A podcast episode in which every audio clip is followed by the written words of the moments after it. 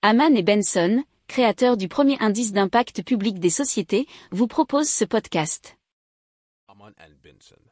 A vision for your future.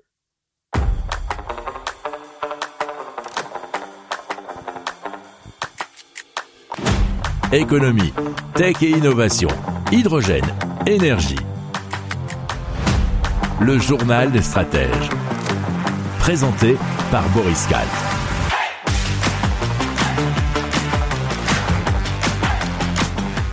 Bonjour à tous et bienvenue dans le journal des stratèges consacré aujourd'hui à l'énergie. Allez, au sommaire aujourd'hui, on va vous parler de boîtes solaires, on va vous parler d'hydroliennes, de stockage d'énergie à domicile, de pénurie de carburant, mais aussi de forage gazier dans la mer du Nord. Vous écoutez le journal des stratèges numéro 262 et ça commence tout de suite. Benson. Le journal des stratèges. Allez, on commence tout de suite avec Power Blocks. Ce sont, eh bien, comme leur nom l'indique presque, des petites boîtes qui sont solaires et qui vont permettre d'accéder plus facilement à l'électricité dans des zones plus reculées.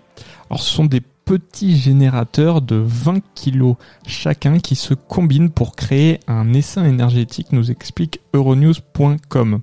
Ce sont des cubes énergétiques dont les batteries sont alimentées par des panneaux solaires portables. Ils peuvent donc facilement être euh, transportés bien sûr, mais dans toutes les zones les plus reculées du globe et là où bien sûr il n'y a pas forcément de réseau électrique. Alors ils peuvent facilement être branchés à un autre et cela pour générer plus d'énergie. Il faut savoir que l'entreprise euh, qui nous vient de Suisse a déjà distribué quelques 2000 blocs d'alimentation dans une vingtaine de pays et cela depuis 2018. Alors ils ont un premier modèle qui s'appelle euh, PBX 200 ou PBX 200. Euh, mais ils sont actuellement en phase finale d'un développement d'un nouveau modèle qui sera on va dire plus puissant et euh, pour euh, tous les cas de figure plus gourmands en énergie qui s'appelle PBX 400 ou PBX 400 et ils l'appellent bien sûr le grand frère puisqu'il sera un peu plus puissant. Haman and Benson. Le journal des stratèges. Allez, on part au Japon avec euh, une hydrolienne euh, qui est l'œuvre de II Corp. Et c'est le Japon donc qui a testé son premier prototype d'hydrolienne Keryu, qui est une gigantesque turbine de 330 tonnes qui s'est immergée dans les profondeurs de l'océan Pacifique et cela pour produire de l'électricité grâce au courant maritime, nous explique pressecitron.net. Alors, euh, Kuroshio, c'est le deuxième plus puissant courant maritime au monde. Et donc vous imaginez bien qu'avec un tel courant, on peut produire pas mal d'électricité. Alors l'ambition, euh, c'est à terme de porter à 60% la production électrique grâce à ce puits d'énergie, ce qui euh, équivaut à 200 gigawatts. Alors il- pour le coup, il va falloir un petit peu patienter puisqu'il faudra attendre jusqu'à 2030 avant d'espérer voir le système en activité. Euh, bah, il y a quelques contraintes techniques dues notamment à la profondeur puisqu'il faudra aller entre 30 et 50 mètres afin euh, de pouvoir faire fonctionner au mieux euh, cette hydrolienne et donc ce sont des défis d'ingénierie importants qui ont été relevés notamment par un journaliste de Bloomberg. Si vous aimez cette revue de presse, vous pouvez euh, vous abonner gratuitement à notre newsletter qui s'appelle La lettre des stratèges, LLDS, qui relate, et cela gratuitement, hein, du lundi au vendredi, l'actualité économique, technologique, énergétique, mais aussi de l'hydrogène, et puis de tout ce qu'on trouvera super intéressant pour votre vie.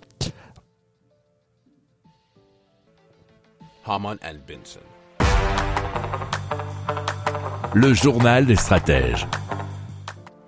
Allez, on continue avec un système de stockage d'énergie à domicile développé par Toyota qui se nomme Owushi Kyuden.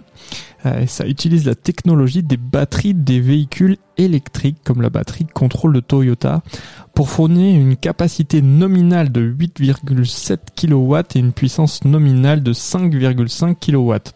Alors, en la reliant à un système photovoltaïque, le Kyuden peut fournir la quantité appropriée d'électricité en fonction des besoins des clients de jour comme de nuit, nous dit Phone Android. Alors, la batterie et tous ses composants pèsent à peu près 200 kg et le système d'alimentation euh, de secours fonctionne également avec un chargeur bidirectionnel pour puiser dans la batterie d'un véhicule électrique euh, si vous avez besoin de plus d'énergie. La batterie peut être commandée dès maintenant au Japon apparemment et les premières installations sont prévues bah, pour le mois d'août de cette année.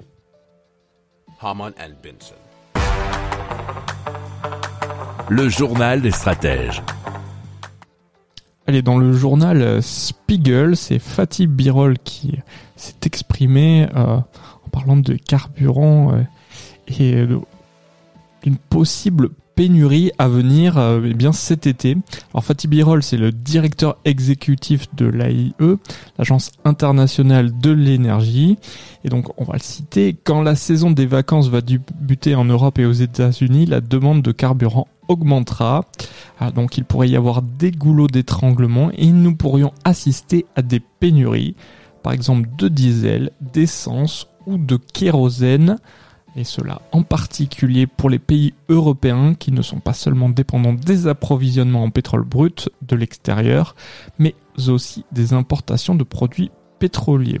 Alors, concernant euh, la crise énergétique actuelle, il pense qu'elle est beaucoup plus importante que les chocs pétroliers des années 70 et qu'elle durera plus longtemps. À l'époque, il ne s'agissait que du pétrole, Aujourd'hui, nous avons simultanément une crise pétrolière, une crise du gaz et une crise de l'électricité. Donc quand on lit ça, euh, si vous pensez que je suis souvent pessimiste sur ces sujets, eh bien vous voyez qu'il y a encore pire que moi. Si vous aimez cette revue de presse, vous pouvez euh, vous abonner gratuitement à notre newsletter qui s'appelle La lettre des stratèges, LLDS, qui relate, et cela gratuitement, hein, du lundi au vendredi, l'actualité économique, technologique énergétique, mais aussi de l'hydrogène et puis de tout ce qu'on trouvera super intéressant pour votre vie.